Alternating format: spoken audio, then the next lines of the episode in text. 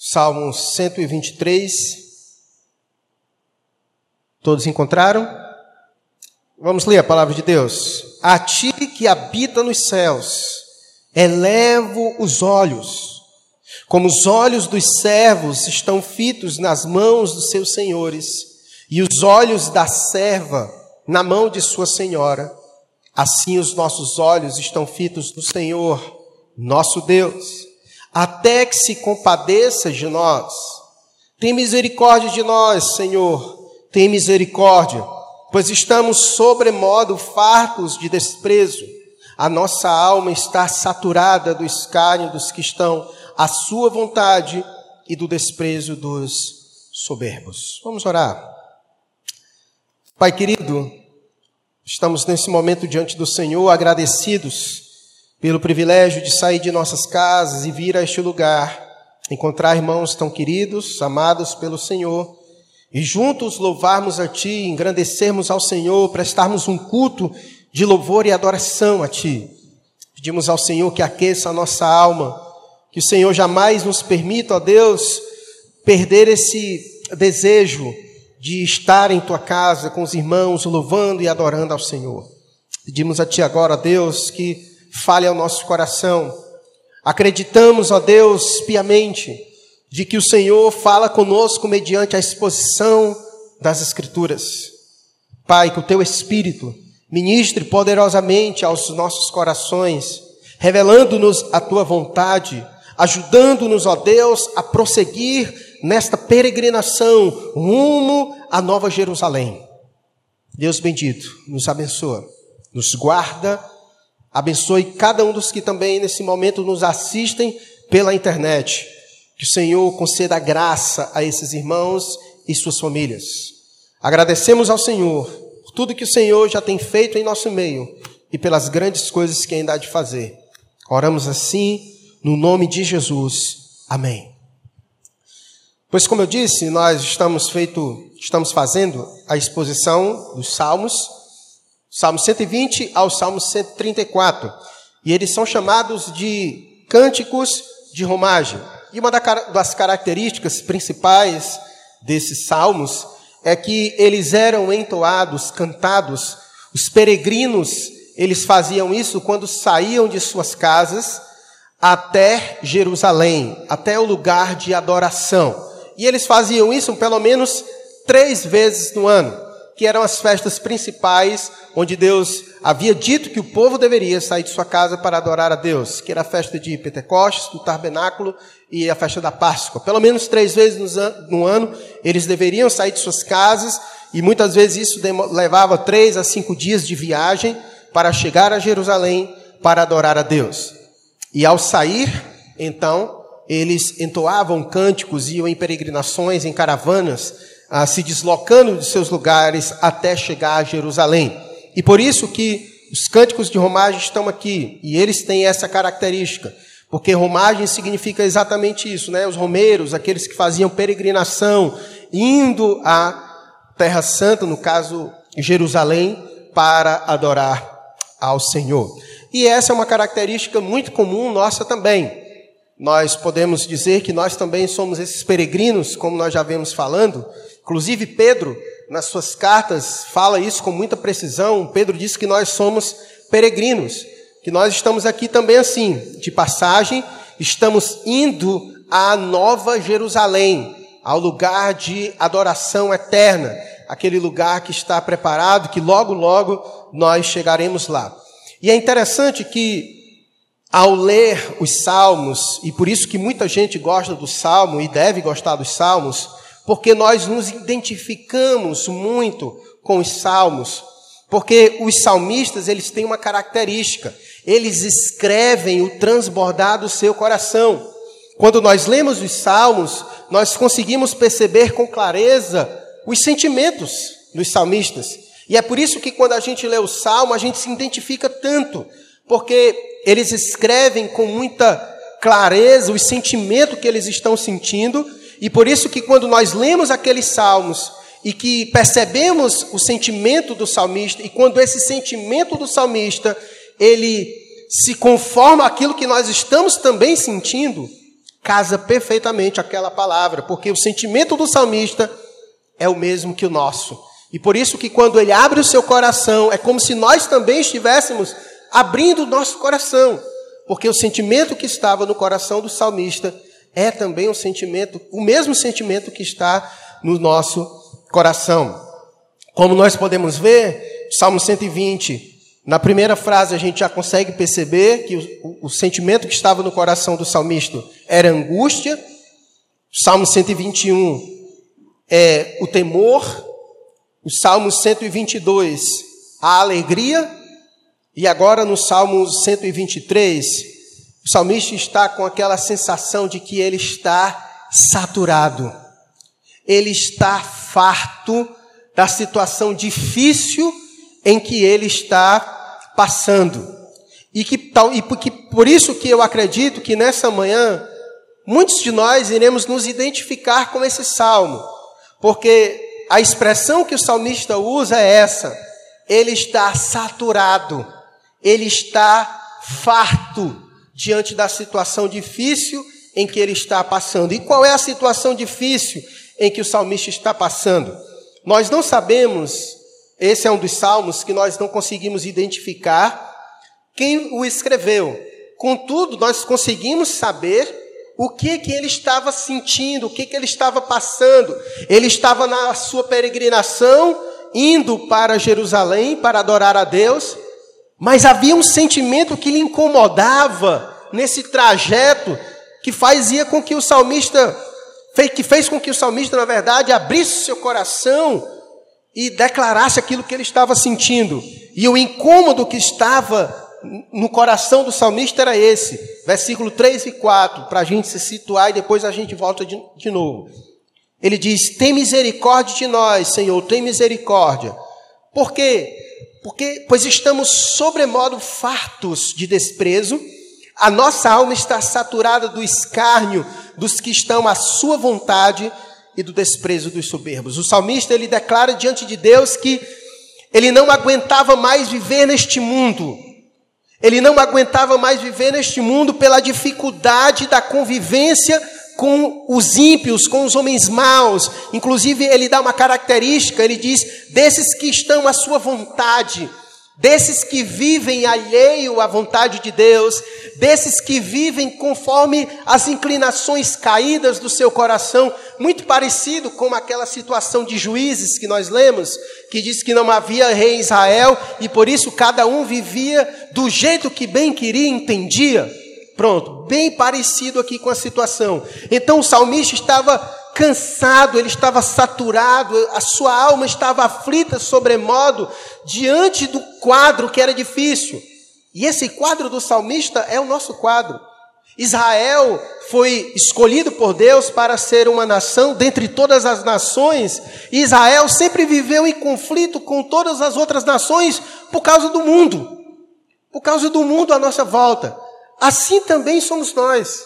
Nós somos um povo escolhido pelo Senhor e vivemos em um mundo que jaz na treva, nós vivemos em um mundo que jaz no maligno. E é difícil viver neste mundo, e, e viver neste mundo é dizer que nós estamos sujeitos a passar por todo tipo de aflição que esse mundo pode nos conceder. E a grande verdade é que esse sentimento de aflição é o esperado, porque inclusive Jesus disse isso para nós, não disse? Ele disse que nós deveríamos esperar o quê? Ele disse no mundo que nós seríamos o quê mesmo? Pronto, ele disse que no mundo nós seríamos aflições. E a experiência de viver neste mundo é essa, de aflições. Agora a questão é: há momentos em que as aflições são maiores do que outros momentos. Inclusive, eu penso que nesse momento é um momento de grandes aflições. Eu quero aqui lembrar você do ano passado para cá. Quantas aflições o mundo tem vivido e nós também. E aqui eu faço, como pastor, eu faço um raio-x da vida dos irmãos e da minha própria vida.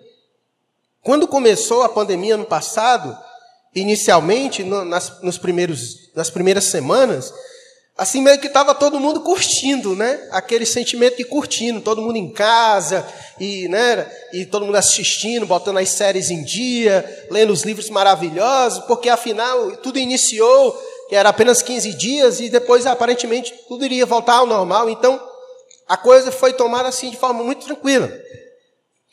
E foi passando, a coisa foi se mostrando séria e nós começamos a ficar preocupados e Pessoas próximas a nós começaram a adoecer e as notícias, elas começaram a surgir e uma onda de notícias esmagadora, de maneira que quanto mais as notícias chegavam, mais aflito o nosso coração ficava.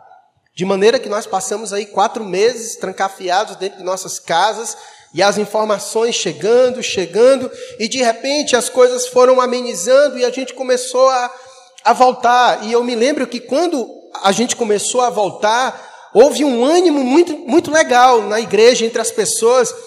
Os irmãos voltaram aqui para a igreja muito animados, todo mundo muito empolgado.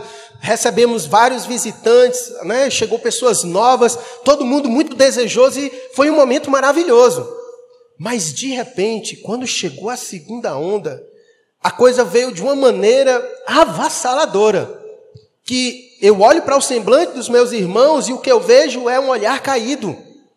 A coisa pegou todo mundo assim de uma maneira, é como se ninguém acreditava que a gente voltaria novamente para essa situação e a coisa aconteceu e todo mundo voltou e, meu Deus, parece que a gente vai ter que viver com isso mesmo.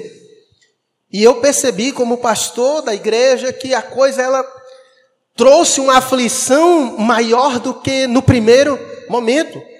E eu digo isso por mim mesmo, porque eu nunca fui de ter muitos problemas psicossomáticos. Nunca, nunca, tive, na verdade. Nunca tive problema de depressão, nem ansiedade. E nem estou dizendo que você, que sou melhor do que você por conta disso. Tenho outros problemas, mas nunca tive esse problema. Mas nesse momento tive crises. Crises terríveis. Não sabia nem lidar com isso, porque eu nunca tive, na minha, nunca tinha sentido isso. Então, de repente, muitas pessoas começaram a compartilhar outras aflições e percebi que a coisa apertou. As aflições aumentaram. As aflições aumentaram sobremodo na vida das pessoas. E está todo mundo aparentemente mais aflito do que estava anteriormente. Então, a aflição faz parte de vivermos neste mundo caído, de o nosso corpo ainda ser um corpo corruptível, suscetível às mazelas do mundo, aos sofrimentos. Vivemos em um mundo cercado por pessoas más. E, e as aflições, então, elas são esperadas por nós. Mas a verdade é que há momentos em que elas apertam mais do que em outros momentos. E juntando toda essa onda da doença em si, nós temos as aflições que também faz parte da nossa vida, problemas de relações, da nossa família, casamentos, a trabalho, outras aflições que vêm sobre nós, que de repente vai, vai juntando, vai juntando, vai juntando, e é como se chegasse naquele momento em que o copo transborda, transbordou o nível das aflições, e chega naquele momento que agora está transbordando, e é essa sensação do salmista. Perceba a expressão que ele usa no verso 3 e 4. No verso 3, ele diz sobremodo farto, e no verso 4 ele diz saturado. E aqui eu vou explicar para você as expressões. A expressão sobremodo farto é aquela, é aquela sensação que você tem quando você come feito um louco, que você de repente está naquele jeito que você está farto, mas está farto mesmo, que alguém chega para você e diz, mas tem ainda sobremesa, e só de olhar você fica com náusea, com vontade de provocar, porque você está sobremodo, sobremodo fato, não há mais nem espaço para o ar entrar em você. Você já ficou assim alguma vez? Será que só eu pequei sozinho nisso? Não, né? Amém, glória a Deus. Então, alguma vez você já ficou assim, inclusive bate aquele arrependimento, por que, que eu comi tanto assim, né? Você sabe então qual é o sentimento de estar sobremodo de farto. É essa expressão que o salmista está querendo dizer, aquela sensação mesmo de farto. Só que aqui é de coisa ruim. Só que aqui é de coisa ruim, é estar sobremodo farto, mas de coisa ruim. Você está naquela situação que não está dando mais. Chegou o nível máximo. Já não aguenta mais, não entra mais nada. E, e o pior é que você está naquela situação de está cheio de situações difíceis, já está na gota, e ainda assim a coisa continua entrando. Já está caindo, mas ainda a jarra continua sendo derramada no copo, ainda que esteja já cheia. É essa situação. E a palavra saturado é muito semelhante a essa, certo? Algo que já está rasgado, algo que está rompido, foi saturado, encheu tanto que. Certo? É essa situação que o salmista apresenta. Então, o que está passando pelo salmista é isso. E é interessante o salmista abrir seu coração dessa maneira. É interessante o salmista abrir o seu coração dessa maneira porque nos faz entender que não existem supercrentes. Se o salmista abriu seu coração e disse que ele passou por isso, eu e você passamos também. Nenhum de nós, nenhum de nós estamos livres de passar por momentos de saturação, Nenhum de nós estamos livres de passar por momentos onde nós ficamos sobremodo fartos. O salmista fez questão de abrir o seu coração e expressar para nós aquilo que ele estava sentindo. E nós não devemos ter vergonha de fazer isso.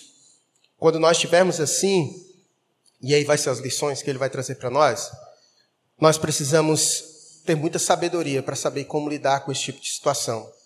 Porque se nós não tivermos sabedoria para lidarmos quando nós estivermos assim, essa situação pode consumir completamente a nossa vida.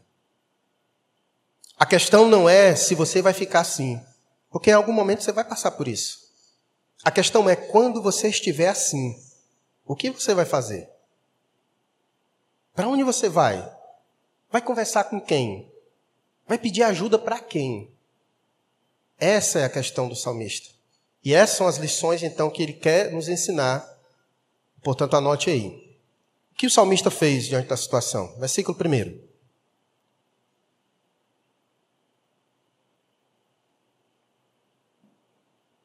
Ele disse: A ti que habitas nos céus, elevo os olhos.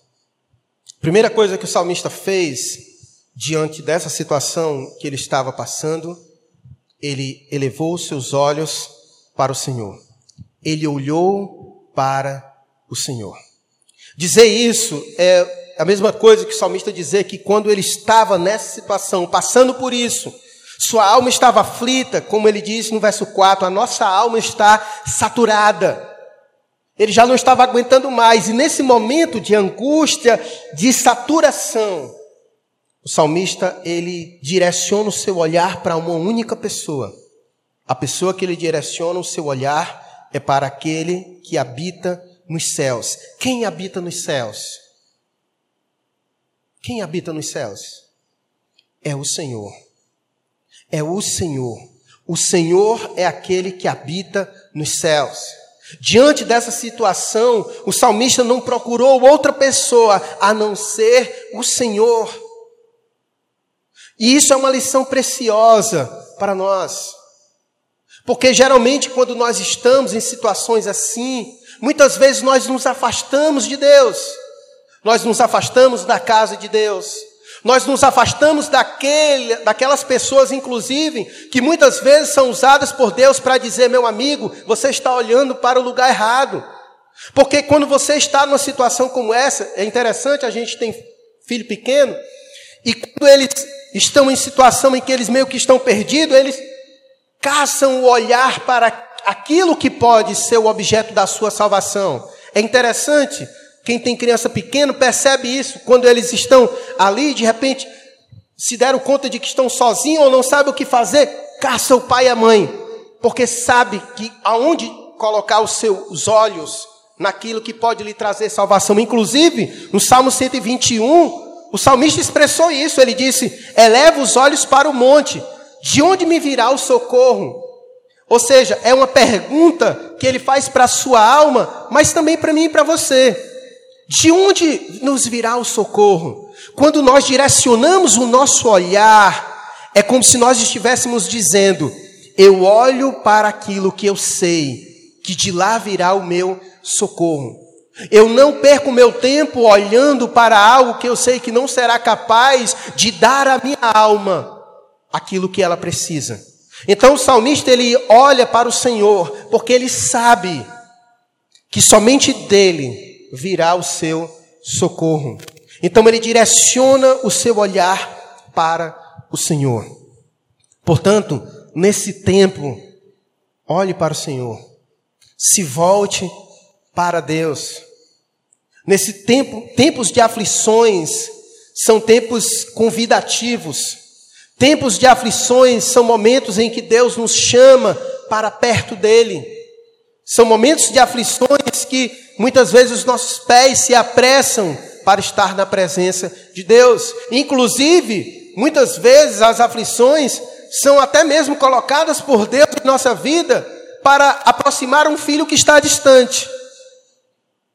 Deus tem seus propósitos, suas ações, muitas vezes de colocar, a... inclusive, tem certos tipos filhos dele que se ele remover a aflição, ele vai embora. É como se a aflição fosse um meio pelo qual Deus coloca na vida dele para que ele estivesse sempre perto. Para que ele estivesse sempre lembrando que ele de depende e precisa de Deus. Então, diante dessa situação, o salmista diz: A ti que habita nos céus, elevo os olhos. Mas a tradução da RA, ela não é a melhor. A melhor tradução, na verdade, para esse versículo é a da NVI. Coloca aí para mim, Chiquinho. Pode chamar Chiquinho, né, cara? Olha, essa é a melhor tradução, que diz: A ti levanto os meus olhos, a ti que ocupas o teu trono nos céus. Essa é a melhor figura.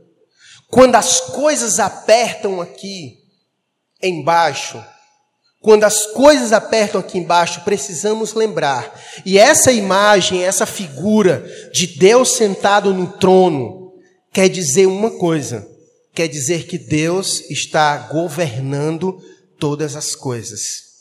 A imagem de Deus sentado no trono quer dizer isso, de que Deus reina sobre todas as coisas essa é uma imagem interessante. Portanto, quando as coisas estão aqui embaixo, de forma avassaladora, saturada, quando as coisas aqui estão de uma maneira que, aos seus olhos, perdeu totalmente o controle, lembre-se disso. Deus continua absolutamente no controle de todas as coisas. Essa visão foi crucial para Isaías. Lembra Isaías capítulo 6? Que vai dizer que no ano da morte do rei, em que o povo estava disperso, a primeira coisa que Isaías viu foi o Senhor assentado em seu trono. Ali tinha uma mensagem. Deus queria dizer para Isaías: Isaías, embora as coisas aí pareçam estar fora de controle e as coisas estejam te apertando, lembra-se sempre disso. Ele continua assentado em seu alto e sublime trono, governando, regendo todas as coisas. Portanto, de um ano para cá, as coisas se apertaram e aparentemente parece que não há esperança, a coisa, ninguém sabe o que vai acontecer. Mas lembra, quando você olhar para, os, para cima, para aquele que habita nos céus, lembra como ele está. Ele está sentado. Ele está sentado e ocupando o seu trono. Isso significa dizer que Deus está governando todas as coisas e tem o governo e o domínio sobre todas as coisas. Portanto, nada do que acontece aqui acontece fora do controle de Deus. E saber disso nos traz um senso de conforto e confiança, porque Ele está no controle. E, portanto, Ele, como está no controle, Ele não permitirá que aconteça nada sem que seja que não seja da sua vontade. Portanto, se alguma coisa nos sobrevém, por, portanto, se alguma coisa está difícil para nós, alguma coisa então Deus está querendo trabalhar em nós, nos ensinar, ainda que por meio das aflições. Porque, como eu disse, as aflições fazem parte. E, inclusive, as aflições, os sofrimentos dessa vida, é uma forma e uma maneira pela qual Deus usa para moldar a nossa vida, a minha vida e a sua vida. É por meio das aflições, por meio das lutas da vida. E elas fazem parte. Mas uma coisa é importante você lembrar: Deus está assentado em seu alto e sublime trono, regendo, governando todas as coisas. Então a primeira dica do salmista é: olha para os céus, olha para o Senhor e lembra que Ele está assentado em seu trono, governando todas as coisas. Ainda que você esteja sem controle das coisas que estão te acontecendo, porque muitas vezes as coisas vão acontecendo e a gente perde o controle, porque a gente não sabe o que vai nos acontecer. A gente pensa que acabou a cota das, das coisas que acontecem conosco, mas amanhã parece que elas se renovam, né? E começa a acontecer de novo. Você está fora do controle, mas lembre-se: Deus não está fora do controle de nada. Tudo está absolutamente no controle de Deus. Isso nos traz confiança. Isso nos traz confiança. Segunda coisa que o salmista nos ensina, vejamos o que ele vai dizer no verso 2. Como os olhos dos servos estão fitos nas mãos dos seus senhores, e os olhos da serva na mão de sua senhora, assim os nossos olhos estão fitos no Senhor, nosso Deus, até que se compadeça de nós. Isso é interessante, essa, essa ilustração, porque no passado funcionava assim. Aqui a palavra servos, todo mundo sabe que é escravo, certo? Os escravos, eles viviam na total dependência dos seus senhores. E muitas vezes as relações dos escravos com senhores era de gestos. Não precisava nem o senhor falar nada. Então, o que que acontecia? Os escravos, eles ficavam na total dependência do seu senhor e eles ficavam observando, mas eles não olhavam para todos os lugares, eles olhavam especificamente para as mãos dos seus senhores. Porque os escravos ficavam olhando e de lá os seus senhores davam só as ordens.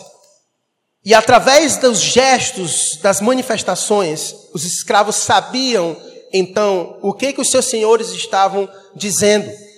A situação aqui que o salmista está querendo dizer é que nós olhamos para o Senhor, nós levantamos nossos olhos para onde Deus habita e Ele está lá sentado no seu trono, mas eu vou ficar olhando para a mão dele, esperando Ele mover a sua mão, porque quando Deus move sua mão, Ele move a sua mão em favor de me socorrer da minha necessidade. Estou clamando a Deus, estou elevando os meus olhos para Ele, Ele está sentado no seu trono, e eu olho para as suas mãos, e eu aguardo o que vai acontecer, o que Ele vai fazer para me socorrer. É essa expectativa dos servos, como diz, os olhos dos servos estão fitos nas mãos dos seus senhores, e os olhos da serva na mão de sua senhora. Assim também são os nossos olhos estão fitos no Senhor, o nosso Deus, contemplando, observando, vendo. E olhar para a mão do Senhor é esperar duas coisas que Ele pode fazer em nosso favor. Para aqueles que estão em situação de que está saturado, que está sobremodo farto, Deus pode fazer duas coisas a priori. Para nós que estamos olhando e esperando o que Ele vai fazer diante da nossa aflição, duas coisas então Ele pode fazer. Uma é remover aquilo que está nos causando aflição. Ele pode fazer isso. E a, e a palavra de Deus mostra isso. Inclusive, Deus é aquele que é capaz de liquidar os nossos inimigos, porque a vingança pertence ao Senhor. Então, Ele é capaz de fazer isso, certo? Mas pode ser que Ele também não faça, certo? Pode ser que Ele também não faça. E aqui é uma coisa que nós precisamos entender. Em nenhum momento Deus disse que iria aqui nos livrar de todas as nossas aflições. Certo? Isso não vai acontecer aqui. Isso não vai acontecer aqui e agora. Ele pode livrar-nos de algumas, mas não vai nos livrar de todas aqui. Por isso que Jesus disse que no mundo nós teríamos aflições, porque é certo. Então, nós, quando clamamos a Deus, pode ser que Ele dê uma aliviada aqui. Retirar algumas, aquelas que de repente está contribuindo para que o, o cálice transborde das aflições, dá uma diminuída. E muitas vezes na nossa vida é assim. Nenhum de nós aqui vive intensamente com o cálice transbordando o tempo inteiro. Vixe, pastor, faz tempo que o meu está. Mas eu tenho certeza que houve um momento em que também não esteve assim. Nem sempre esteve assim. E nem sempre estará. Então, quando nós clamamos a Deus, nós esperamos, e Ele pode fazer isso, a priori, dar uma amenizada. E por isso nós clamamos a Ele. Porque Ele pode dar uma aliviada. Ele pode reduzir essas aflições, já que nós não estamos conseguindo suportar. Deus pode fazer isso, certo? Mas pode ser que Ele não faça. Pode ser que Ele então faça o quê? Pode ser que Ele nos dê a força que precisamos para suportar essas aflições. Lembra quando Paulo orou ao Senhor? Disse: Senhor, não estou mais aguentando esse espinho na minha carne, não. Deus removeu. O que foi que Deus deu a ele?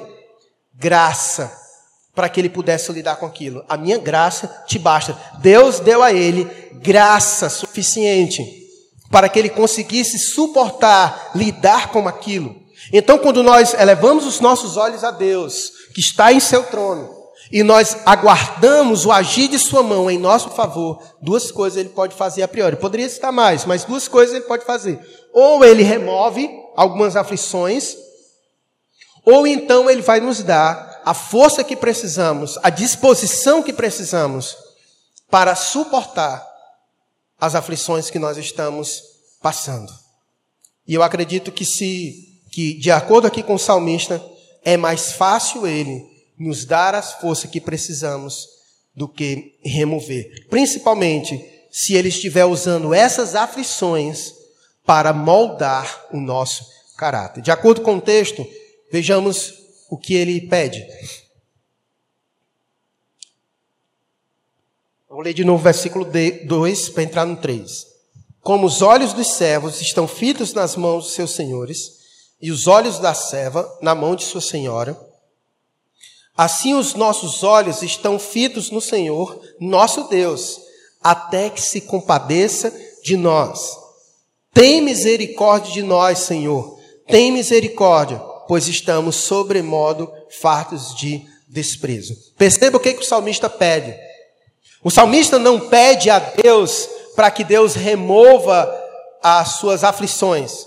O salmista não pede a Deus assim, Senhor, o Senhor está vendo, eu, eu habito em meio a um povo, ah, como ele vai dizer, estamos sobremodo fartos de desprezo, de escárnio, as pessoas que vivem a sua vontade, dos soberbos, de um mundo de ímpio. Ele não pede assim, Senhor, traga fogo do céu, como os discípulos de Jesus disse.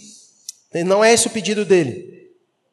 Senhor, encomenda essa alma e leva, porque ele está me trazendo aflição. Não é esse o pedido.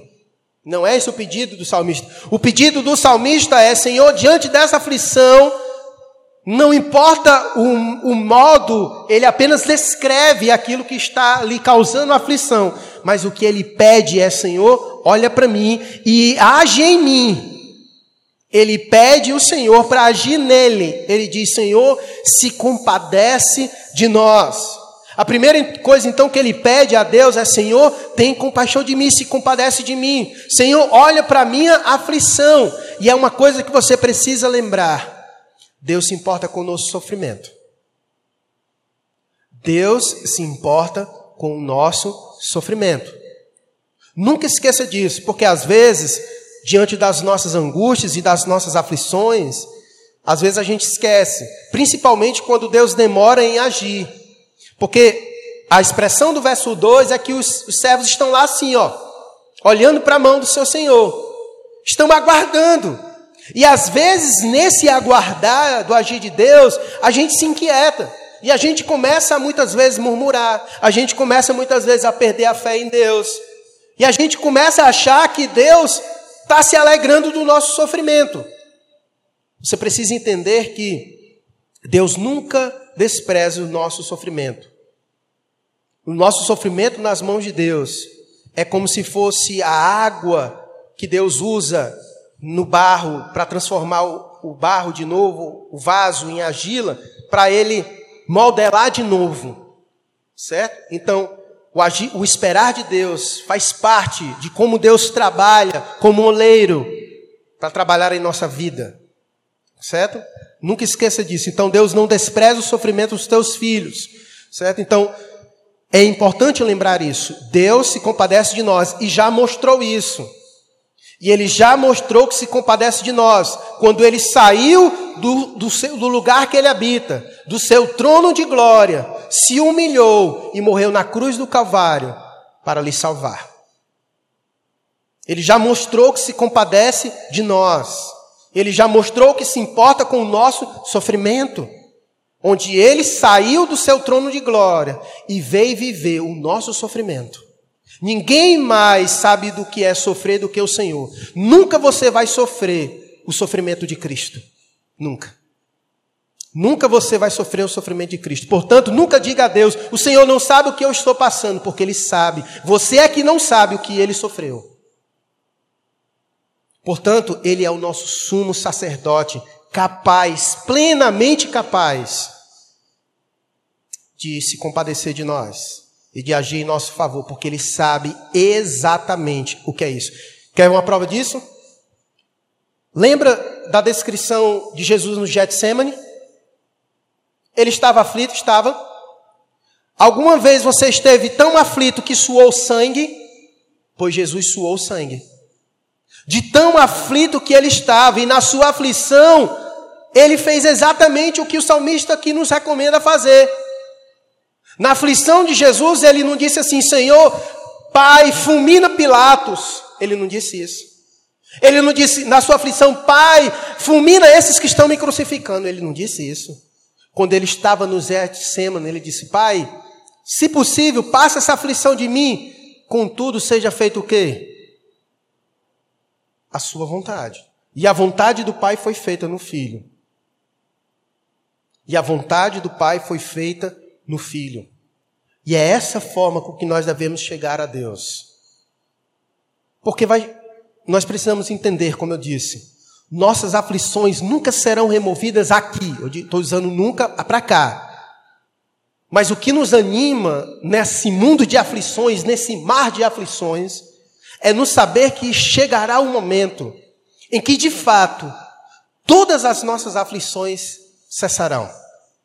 Há de chegar o um momento em que nenhuma lágrima mais cairá dos nossos olhos. É isso que nos anima. É isso que nos traz ânimo em prosseguir, em saber que esse mar de aflições, nem sempre nós estaremos nele. Chegará o momento em que o Senhor, ao som de Sua voz, trará bonança e tranquilidade, e nós viveremos para sempre no mar da bonança do Senhor Jesus. Enquanto isso, fazemos isso. Olhamos para Deus nas nossas aflições, quando elas apertarem, e pedimos ao Senhor, Pai, se compadece de nós. Pai, tem misericórdia de nós, como diz o versículo 4. Tem misericórdia isso. Senhor, se compadece de mim. Senhor, use de misericórdia, porque o salmista sabe o que ele merece. E misericórdia é exatamente isso. É Deus não nos dá aquilo que merecemos, porque o que merecemos é isso mesmo. E Deus age com misericórdia em nossa vida. E a Bíblia diz que as suas misericórdias não têm fim e elas se renovam a cada manhã, a cada dia. Então clama a Ele. Então clama a Ele. Pede a cada dia, Senhor, renova as tuas misericórdias na minha vida. Senhor, se compadece de mim. Está difícil, estou saturado, estou farto, sobremodamente farto, mas clama ao Senhor que Ele se compadece de nós. E aí duas coisas Ele pode fazer, como eu lhe disse. Ou Ele pode livrar você de algumas coisas que têm causado isso, ou ele vai te dar a força que você precisa para suportar essas aflições. E saiba que Deus está trabalhando em você por meio dessa situação. Isso é certo. Deus está trabalhando em sua vida por meio dessas aflições. Então ele clama: tem misericórdia de nós, Senhor. Tem misericórdia, pois estamos sobremodo fartos de desprezo. A nossa, verso 4, a nossa alma está saturada do escárnio dos que estão à sua vontade e dos, do desprezo do soberbo. A alma dele estava aflita. E é importante você saber disso, porque alma e corpo estão plenamente conectados. Quando a nossa alma não está bem, nosso corpo também padece. É importante você lembrar que todas as mazelas corporais, e aqui não é nenhuma heresia que eu vou dizer, ela é antes de tudo espiritual. Quer uma prova disso? Você começou a sentir, o homem começou a sentir mazela no seu corpo depois de quê? Depois que o pecado passou a habitar no, no ser humano.